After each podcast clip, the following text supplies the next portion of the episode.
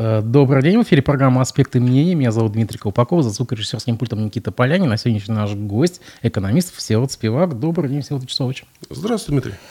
Так, я напомню, что вы можете смотреть нашу трансляцию в YouTube, Одноклассниках, ВКонтакте, комментировать и лайкать, а также вы можете финансово поддержать наш проект на сервисе Boosty. В описании к этой трансляции есть соответствующая ссылка. Итак, Всеволод Вячеславович, нас интересует прежде всего ваш пост недавний, в начале ноября у вас был пост – он был опубликован в нескольких изданиях, в том числе и у нас. Издание «Проф», я смотрю, его опубликовало. Вы уже лет 20 стараетесь, это ваш лозунг. А, напомню, что вы дали оценку неэффективности или неэффективности работы чиновников в Башкирии. Мне всегда было интересно, как вы вы оцениваете это? Как вы оцениваете эффективность, неэффективность? Ладно, мы помним ваши рассуждения о стоимости там, авиаперелетов и сомнительных госзакупках и так далее. Мы о госзакупках еще поговорим сегодня. Но как вы оцениваете денежный эквивалент эффективности чиновничьего аппарата? Правильно, вопрос правильный. А, поэтому здесь, видите, наверное, немножко неправильное прочтение поста, потому что я получил несколько таких комментариев о том, что я пытаюсь, вернее, дал комплексную оценку эффективности, ничего подобного. А, я лишь взял несколько показателей и а, сравнил их в динамике с ПФО, Россией и Татарстаном.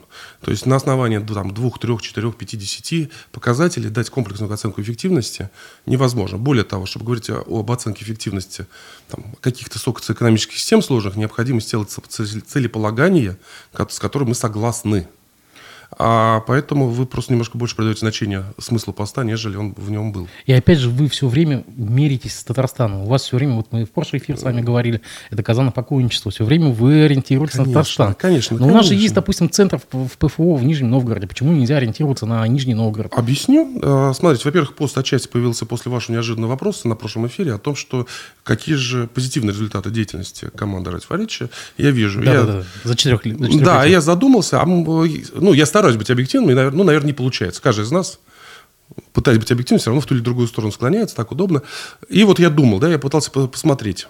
А, конечно, самая натурная дорожка, ты берешь, сравниваешь с Татарстаном, и получается, что мы всегда проигрываем. Но это не э, отражает а, динамику работы текущей команды. Невозможно за год, за два, даже за пять лет устранить тот разрыв, который у нас сейчас образовался. И пять лет просто-напросто банально говорить каждый год, а посмотрите, а вы отстаете, ну, наверное, это и правильно, но это и примитивно. Я пытался сравнить динамику э, именно не абсолютно показатели, а относительные показатели именно в их динамике. И заметьте, э, тоже сравнение с Татарстаном тоже избито. Это то, чем занимаются уже много-много лет. И э, опять-таки, видите, мне тоже говорят, а почему опять Татарстан? Я специально взял цифры по ПФО и по России. Я сравнил не только с Татарстаном, понимая, что Татарстан, наверное, выделяется на фоне других регионов России с точки зрения качества государственного управления. А, но при этом чем Татарстан удобен для сравнения? Обе национальные республики. И у, у, у обоих республик, у обеих республик одинаковая численность населения. То есть, если ты сравниваешь себя с Нижегородской областью, ты должен переводить в РП пропорционально населению, а здесь ты просто в лобовую принимаешь за данность, что, условно говоря, и там, и там 4 миллиона человек, неважно, там, допустим, 4, тысячи, 4 миллиона 100 в одной там, или 3 900 в другой, но порядок близкий, абсолютно, очень близкий. И это, конечно, удобно для сравнения. Угу. Но критика правильная, я пытался в этом посте ее избежать. Угу. Здесь даже у вас такая обидная фраза есть, э, правда, я не знаю, на кому вы ее а, ориентируете. одни и те же лица десятилетиями меняют позиции, каждый год по телевизору, рассказывая о своей поддержке партии, правительства и лично ВВ, достигнутых успехах и слаженной работе команды профессионалов, направленной на благо экономики республики в целом и ее жителей в частности. Ну а если каждый год успешен, то почему накопленный результат удручает? А какой накопленный результат удручает? Накопленный результат – это текущее отставание. То есть текущее отставание у нас значительно, это правда. Ну, вот мы живем в Уфе. Вы, видите где- где-то что-то, что-то, чтобы вас удручало? Вам наоборот скажут, смотрите, благоустройство благоустраивается. Э, сады, скверы, парки строятся, да, бульвары, там все, плитка перекладывается в центре, прям собянинскими темпами. Все хорошо, да, цветет. конечно, только смотрите, по результатам 2020 года, 2020 года, а ВРП от Татарии примерно 2, миллиарда, 2 триллиона 600 миллиардов, а ВВП России, чуть, э, в Башкирии, чуть больше 1 э, триллиона 700 миллиардов при равном количестве населения. У нас существенно ниже средние доходы, у нас ниже заработная плата. И этот факт, который просто надо признать. Поэтому да. это, это накоплено. И замечу, что 20 лет назад отставание тоже было, но оно не было настолько сильным. И, и если вы посмотрите, допустим, меня цифра самого удивила, когда ты начинаешь по нашим считать, допустим, в 2018 году а количество инвестиций в Башкирии составляло то ли всего лишь 40%, то есть было в два с половиной раза меньше, чем в Татарии. Но это удручает, нет разве? Вы за свою ту же самую работу в Татарии будете получать процентов на 40 больше. Ну, а стоимость потребительских... Э, а, плюс-минус. Ну, понятно. Плюс-минус. А, Просто мне вспомнилось вот о зарплате. Вы сказали, на днях Баштат сказал, что, оказывается, средняя зарплата в Башкирии 46 тысяч. Угу. Верите в эту цифру? А, конечно, верю, да. Нет, серьезно, без шуток, я верю в эту цифру. А я много, меня тоже спрашивают постоянно об этой цифре. А подавляющем большинству эта цифра кажется натянутой. Это не так. Просто люди не понимают, а понимают, что, чем разница, что значит средняя заработная плата. То есть, условно говоря, если у вас 20 человек получает по 30 тысяч рублей, а один получает 300 э, тысяч рублей, 350 тысяч рублей, то вы, условно говоря, выходите на среднюю заработную плату вот 46 тысяч рублей. Там, или, там, в среднем мы едим голубцы. А, да, то есть в среднем, допустим, а, в, морге температура там а, плюс 20 у тел, а, в реанимации плюс 43, но в среднем 36,6, и все довольны, да? А цифра, которую лучше брать для понимания зарплаты среднего человека, это медианный уровень доходов. Он ниже существенно 46, и это именно медианный доход покажет в среднем то окружение, которое у вас есть, ну, если вы в среднем классе. Эта цифра будет примерно, примерно, примерно, я думаю, где-то она будет в районе... И заметьте, еще надо считать, мы воспринимаем цифру на руки, то есть за вычетом налогов. То есть, соответственно, та цифра, которую мы получаем на руки, я думаю, медиана, она где-то будет в районе 35-36.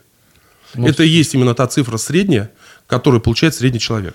То есть надо понимать просто разницу между медианными цифрами и средними арифметическими значениями, угу. средними значениями. Вы знаете, удивительно, что на восьмой месяц СВО у нас еще такие новости остались о кого-то уходе из России. Итак, читая свежие новости с коммерсанта, автоконцерн Mazda передает российской группе Solar свою долю СП в заводе в Владивостоке и уходит. И, насколько я знаю, сегодня были, была такая новость о переговорах с АФК. Kia передает, по-моему, или продает э, свои активы, четыре завода АФК. Насколько я понимаю, что ведутся такие переговоры. Как думаете, они безвозвратно уходят уже все? Даже, по-моему, нету никаких э, э, путей, как бы, ну, там, пересидеть, переждать, переждать. Все? Ну, я думаю, что о безвозвратности говорить а, не стоит не применительно ни к одной компании, ну, может быть, с каким-то совсем редким исключением. А, Россия все равно относительно большой рынок, относительно большой. Но при этом, конечно, доля России там в а, мировых продажах может быть там всего лишь несколько процентов, и компаниям легче совсем уйти, чем а, уделять непропорционально много времени принятию управленческого решения, которые неизбежно нужны в условиях повышенной турбулентности в России и с учетом тех репутационных издержек, которые их могут принести. Но с точки зрения непосредственно бизнеса, я думаю, многие компании захотят рано или поздно, если у нас будет среднее нормальное развитие, если мы не уйдем в штопор, то они рано или поздно захотят, и стабилизируются, естественно, политическая ситуация, то они захотят прийти. И мы, более того, мы видим сейчас, и для меня даже в какой-то степени удивительно, что даже сейчас какие-то бренды заявляют о том, что они рассматривают возможность, там, косметические бренды, да, да, да, что они рассматривают возможность а, обратного захода на российский рынок. Но не под своим именем. Это чисто вопрос брендинга, да. Но но смотрите, а Башкирия в, в этом отношении остается островком стабильности, потому что у нас есть немецкие, турецкие, австрийские холдинги, которые здесь работают, Карнашпанова, Сельсбергер, там, не знаю, Эфесов, там, э, Хайлибер, Цементов и так далее. Они же никто не уходит. Вот, пожалуйста, сколько месяцев мы говорим, эти все равно здесь сидят работают и спокойно. Ну, Эфес вроде как бы он менее подвержен политическим... Только Хайникин, по-моему, ушел. Э, вот я говорю, Эфес вроде как бы э, не столь категорично настроен на, по отношению к нашим действиям. А те остальные компании, которые перечислили, достаточно небо... Э, компании, у которых достаточно большая доля бизнеса завязана на России.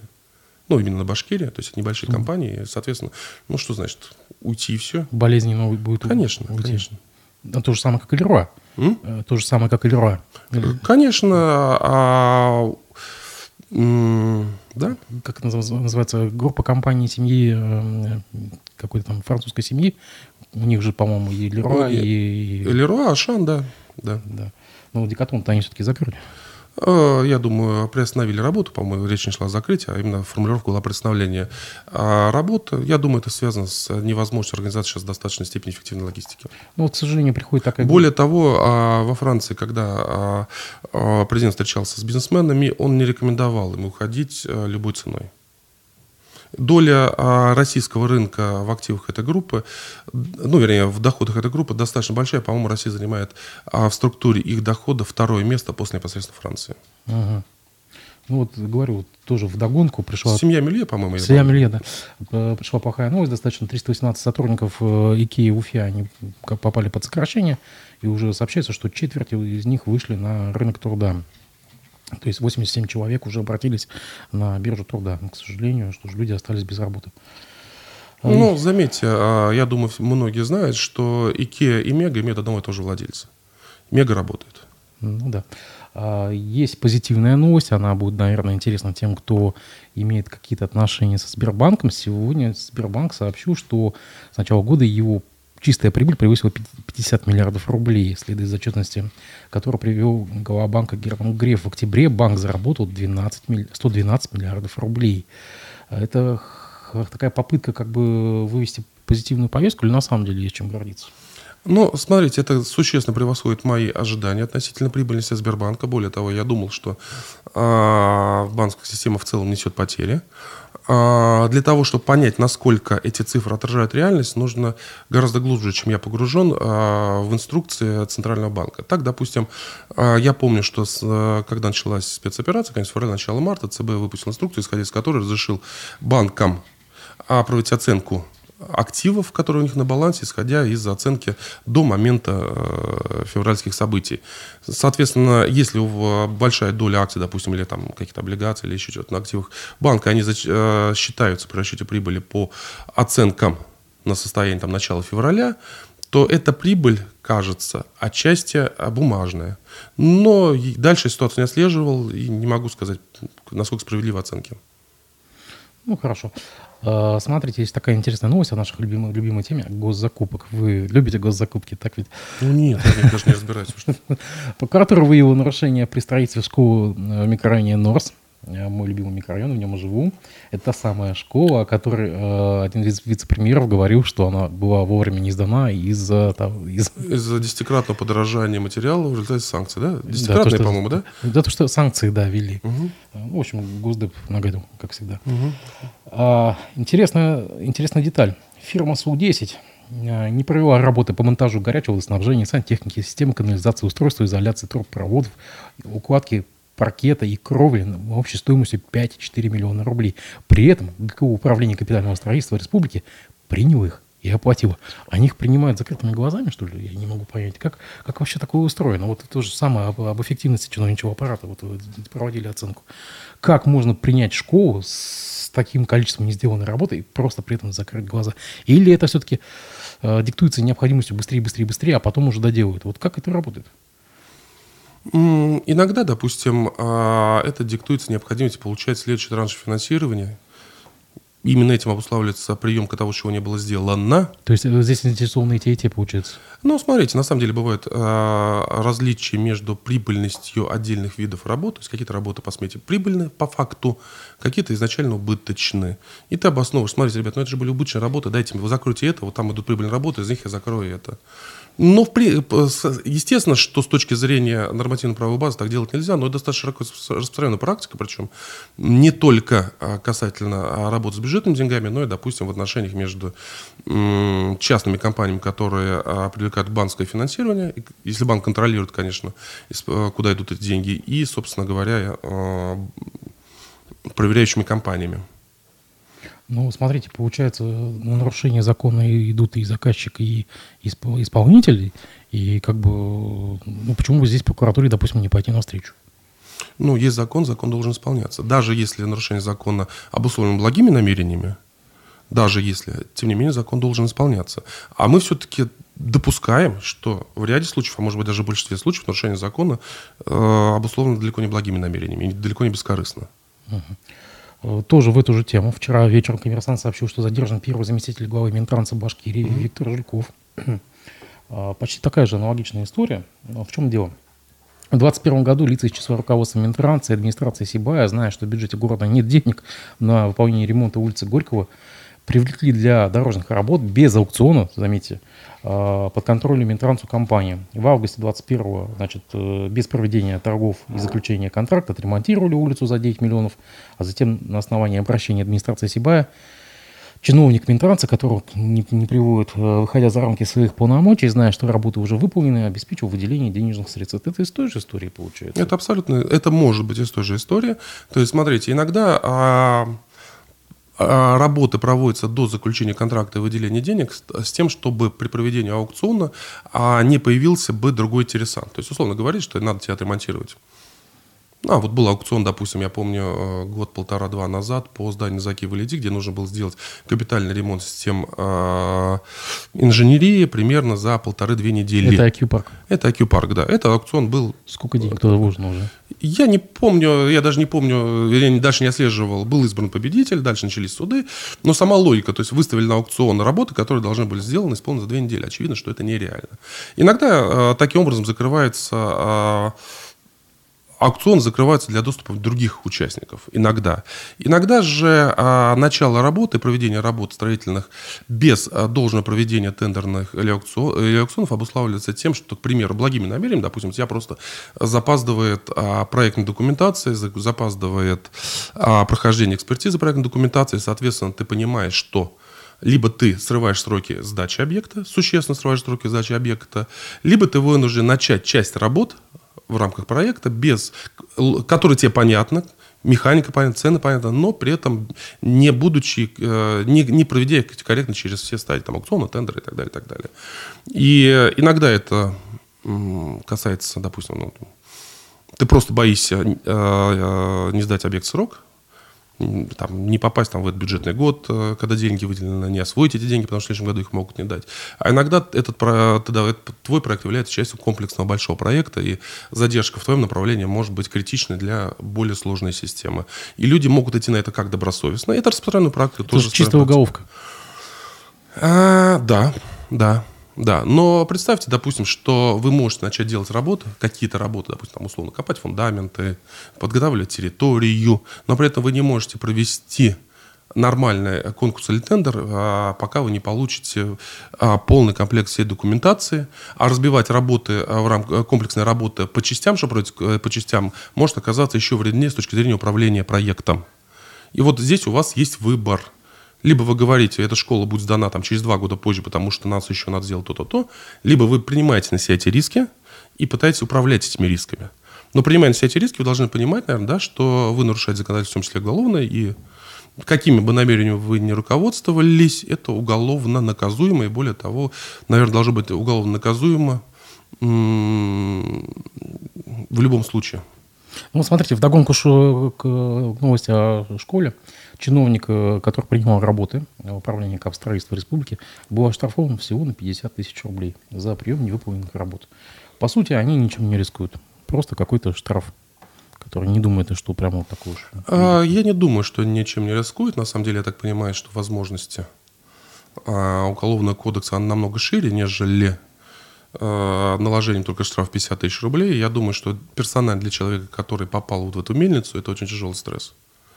Или, может быть, заранее. Или, может быть, заранее. Я не знаю, просто я не работаю в этих структурах, в этих э, небесах чиновничьих. Как это работает? Может, мы заранее говорят, да, ты, чувак, ты можешь быть э, подвергнут штрафу, но мы тебе все оплатим, как-нибудь с черной кассы. Там, я, я не думаю, что заранее. Смотрите, видите, чиновники еще в большей степени, чем предприниматели, начиная там со среднего уровня, а в любой момент могут быть стать, стать а, подозреваемым или участником уголовных дел просто потому, что в полной мере исполнить э, весь, э, все требования закона, заполнить все инструкции, подписать все письма, пройти все этапы, я думаю, практически невозможно.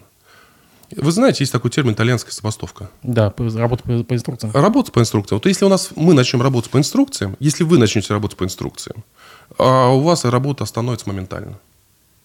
Вот. Я в этом более чем уверен. Хотя, казалось бы, одна, там, две комнаты, да, и там несколько микрофонов. А за 9 месяцев текущего года из консолидированного бюджета Башкирии населению вернули 9,7 миллиардов рублей имущественных социальных вычетов. И об этом сообщила Лира Тисамова, э, министр финансов республики. Об этом сообщает коммерсант. Это надо считать косвенной социальной поддержкой наших граждан, сообщила чиновница. Львиную долю вычетов занимают выплаты в связи с приобретением квартир. То есть налоговый вычет на квартиры э, настолько увеличился, что это, говорит просто о том, что бум э, продажи жилья ну, бум это мы, очевидно, не видим. А, меры поддержки есть. Общая сумма а, налоговых льгот, которые есть в бюджете, за прошлый год поставила, по-моему, 14 миллиардов рублей. Это вот, ну, ну, здесь э, сообщается о том, что это на, почти на 22% больше, чем в прошлом году на аналогичный период. То есть люди понесли свои деньги вкладывать э, в жилье из каких-то страхов. Может быть, это обусловлено ростом цен на жилье, не могу откомментировать, к сожалению. По данным пресс-службы правительства, в э, текущем году 115 тысяч самозанятых заплатили 226 миллионов рублей. Это почти в два раза больше, чем за аналогичный период прошлого года. Люди переходят в статус самозанятых из каких-то корыстных целей, чтобы меньше платить подоходный налог как считаете? И выгоднее вообще сейчас такой статус? Значительная часть, значительная часть, я думаю, ее переходит, а, легализуется. То есть они занимаются, допустим, там... А, то есть не из одного статуса, они просто из тени... Значительная часть. Я думаю, большая часть, угу. она легализуется. То есть, условно говоря, вы сдаете квартиру, а, но вы боитесь все-таки, что рано или поздно кто-то постучит, кто-то узнает, вас начнут таскать по налогам, и вы предпочитаете, что лучше платить там небольшой налог фиксированный, нежели а просто об этом думать и об этом волноваться, чтобы просто у вас не было невроза и повышенной тревожности. А, это же касается и какого-то микробизнеса.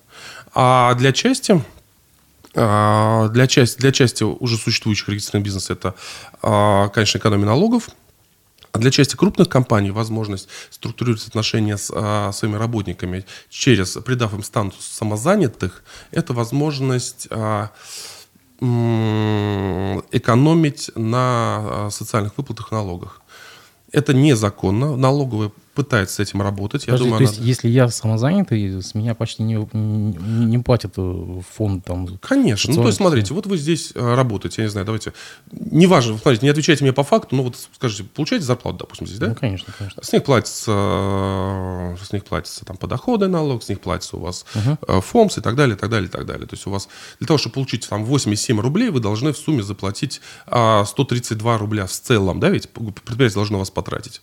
По-моему, 132,5, 31,5. Вот. А вы можете, как самозанятый, заключить контракт на а, проведение эфиров. Почему бы и нет? И тогда уже а, будет заплатить очень небольшая сумма, и, соответственно, будет экономиться. Я не знаю, как вы здесь оформлены, но в принципе вы можете это сделать как самозанятый. А вы рекомендуете сейчас вот такой способ э, людям для того, чтобы там, на, допустим, на подоходном э, сэкономить? А, надо смотреть ситуацию, конкретную да. ситуацию. Поэтому, значит, я рекомендую. Укажу. Ну, всего, всего самозанятые в этом году в республике заработали 20 миллиардов рублей, а средний чек составил 720 рублей. Самыми популярными направлениями стали строительство, услуги водителей, перевозка пассажиров, маркетинги, mm реклама, продажа товаров собственного производства, а также бьюти-услуги. Ну, то есть, по сути, это вот стрит-бизнес mm и э, сфера... Это мелкий бизнес, где это, ну, это и есть самозанятые, да, таксисты, э, парикмахеры, мастера ногтевого сервиса, угу. сдача квартир э, недвижимости в аренду, там какие-то микро недвижимости и так далее. Еще одна новость э, из того же, из, из, из того же, той же сферы. Башкирия планирует увеличить выплаты для детей-сирот на 10%. А, как бы небольшая, конечно, как бы помощь, но так или иначе оказывается. А, как вы думаете, это способ власти показать, что у нас все хорошо, индексация идет, несмотря на как бы финансовые проблемы, и выполняются социальные как бы обязательства. У нас вчера здесь был Ильгам Галин, депутат э, коммуниста. Угу. Он сказал, что бюджет на 23 год – это бюджет развития. И все социальные обязательства в нем будут выполнены, все, что начинает строиться, все достроится. С бюджетом развития вы, кстати, вы согласны с этой формулировкой? Ну, смотрите, э, бюджет, который сейчас обсуждается, и в доходной, и в расходной части, его параметры немножко ниже, чем, а, чем, чем, чем э, те, что ожидаются э, по итогам текущего 2022 года.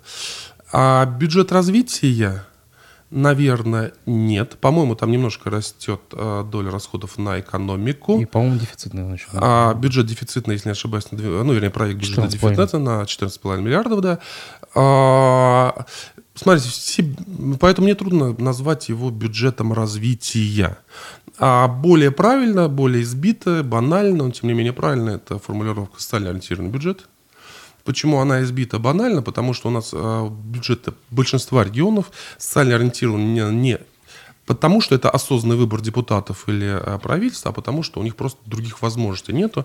У них есть обязанность э, в социальной сфере образования, здравоохранения. И когда они даже минимально их исполняют, получается, что большая часть бюджета расходуется по этим статьям. Не, ну мы видим, что сейчас заложено уже там, на 10%, что я читал, э, расходы на детей-сирот, и все это вкладывается сюда.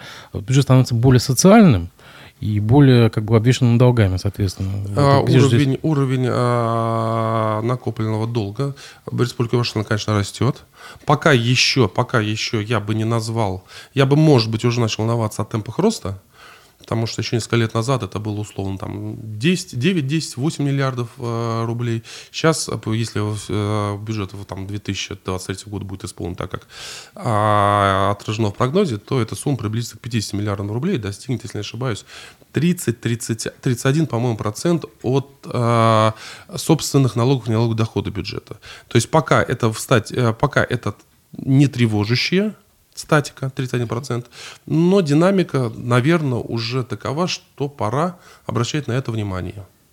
А как вы думаете, что в первую очередь пострадает сейчас? РАИП, наверное, затронут. Что вычеркнут, чтобы сэкономить?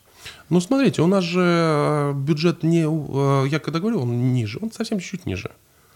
То есть там э, нет необходимости на чем-то глобально экономить, изменять структуру бюджета. Но э, когда мы говорим, что бюджет немножко ниже в номинальной величине, мы должны забывать, что у нас инфляция по этому году будет, может быть, 12, может быть, 14 процентов. Да? соответственно, а, в, если мы перейдем бюджет э, 2023 года из номинальных значений в, в его реальную покупательную способность, то она будет практически там, на 12-13 процентов ниже. Вот. А меня тревожит, где, где есть экономия бюджета, на чем пытаются экономить.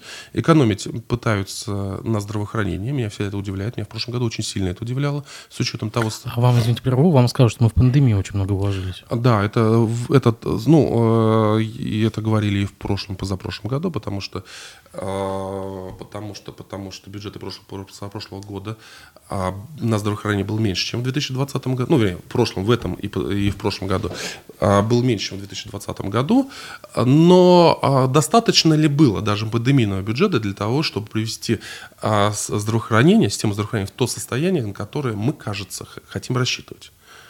Я скажу, что нет. Лично мой пользовательский опыт говорит о том, что нет. Но если мы говорим о текущих цифрах, то текущая цифра в нашем бюджете, если не ошибаюсь, они заложена на уровне 26 миллиардов.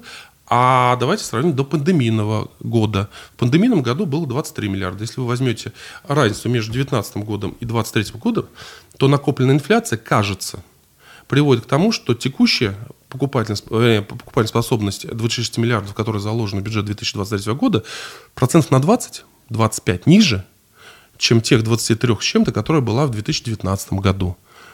И возникает вопрос. Мы же принимали Конституцию, где, кажется, и граждане, и правительство выразило, а, а, четко подтвердило тезис о доминировании здравоохранения как одного из приоритетных развития. Да, что-то помню, что в Конституции было такое. Конечно, конечно. Тезис о том, что необходимо обеспечить качественным здравоохранением а, по всей России был, одним из, а, был одной из поправок. Ну, я неправильно сформулировал, но, насколько я воспринял, был одной из поправок Конституции. И, соответственно, вопрос, если мы все меньше и меньше денег вкладываем в здравоохранение, то как мы собираемся проводить э, изменения, направленные на улучшение здравоохранения.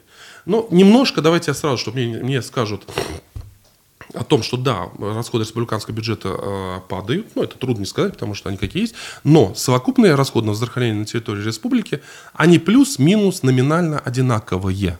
Они там в районе 100, колеблются 100 миллиардов рублей. Почему? Потому что расходы на здравоохранение, они в значительной степени определяются и э, федеральными расходами, и в еще большей степени определяются расходами а, фонда обязательного медицинского страхования. То есть, имея, допустим, а, бюджет прошлого года на, на медицину в районе там, 30 а, с небольшим миллиардов, ну, этого года 30 миллиардов, общая совокупная расходы на медицину в Башкирии будут колебаться где-то в районе 100 миллиардов. Но при этом номинально даже, я, не, я сейчас не скажу колебания, там чуть больше, чуть меньше из года в год, но а, с учетом инфляции расходы падают однозначно. Даже с учетом э, ну, смотрите, функции. вот эти 15 миллиардов дефицита, вам же могут сказать, что 450-летие на носу, поэтому у нас такие большие расходы, там УФА требует очень много вложений, кап вложений, вот в благоустройство, может быть, поэтому? Ну, смотрите, для того, чтобы оправдывать дефицит, а нет никакой необходимости его привязывать к каким-то событиям. Достаточно а, а, говорить о том, что дефицит в принципе это а, может быть нормальная история, направленная на опережающее развитие экономики, инвестиций или социальной сферы. Многие государства с этим живут, и оценивать а, дефицит с точки зрения плохо или хорошо, не погружаясь вглубь, не совсем правильно. То есть для того, чтобы оправдать дефицит десятилетием, достаточно просто сказать, что это а, усилия правительства направлены на стимулирование экономики, которые принесут в дальнейшем рост. А в целом считается, что а, рост а, дефицита может быть целесообразен до тех пор, в целом, я говорю, со, со, надо со многими оговорками говорить, пока расходы на обслуживание долга, а, рост расходов а, ниже темпов роста поступлений. А, кстати, еще одна статья, где сильно растут расходы, это расходы на обслуживание долга, правда. А вот смотрите, вот э, есть откуда, в принципе, закрыть эту, вот эту дыру в 15 миллиардов, ну, кроме федеральных субвенций? Да нет, ну, конечно, конечно, привлекут. Недавно в республике подтвердили в очередной раз, рейтинг агентства подтвердило рейтинг 3, а, по-моему, 2А+, Могу ошибаться, но в любом случае там 3 AAA, 2 плюс, это значит, что очень высокая степень кредитоспособности, и я думаю, что эта оценка оправдана, потому пока республика полностью способна управлять своим долгом, и я думаю, что проблем с привлечением а, денег а, из финансового института возникнуть не должно. Пока. Ну, среднесрочной перспективе. То есть среднесрочной вы перспективе. рисуете просто позитивную картину, это радует, хоть, хоть у кого-то сохраняется позитив. Нет, нет, нет, зачем позитив? Просто вот э, у, нас, у, нас было, у нас был профицит в свое время бюджета.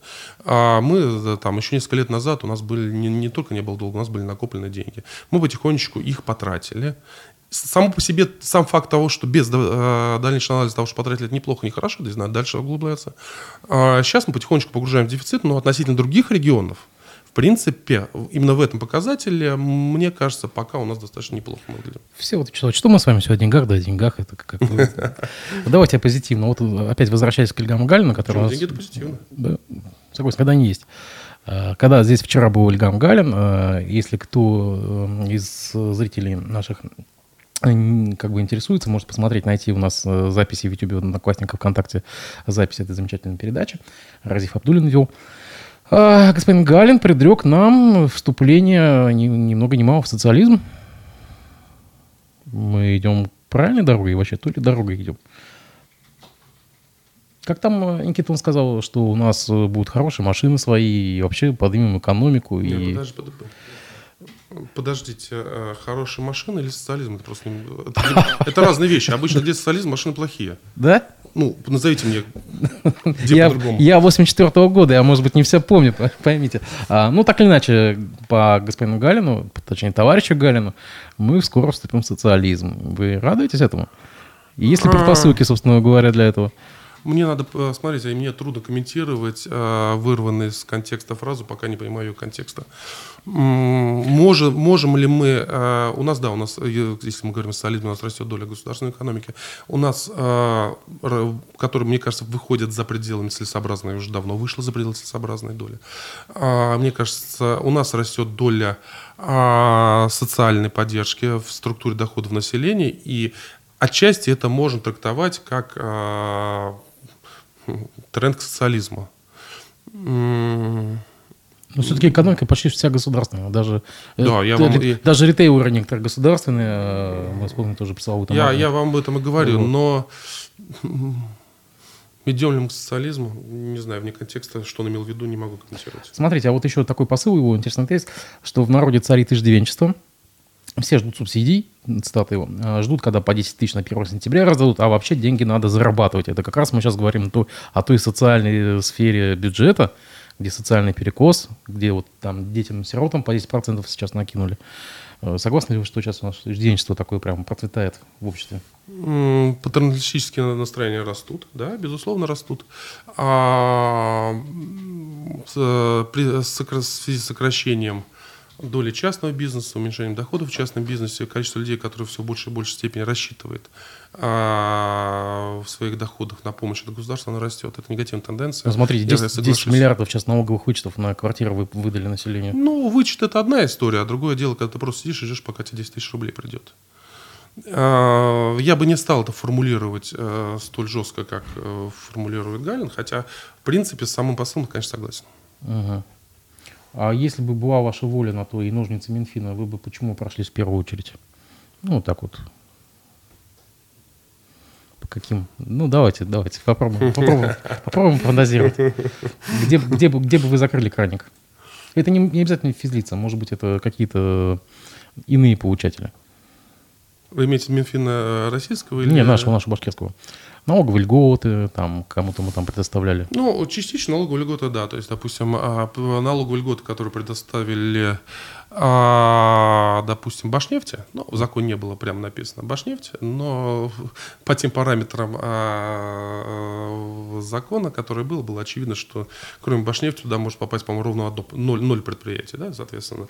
А, там а, потери оцениваются в районе 1 миллиарда 200 миллионов рублей. Кажется, что а, в этом не было необходимости. И так неплохо живут. Ну, я думаю, да, я думаю, и так неплохо живут, и кажется, что, кажется, что в этом необходимости не было. Там закон был достаточно так, очень странно структурирован. Где бы я порезал?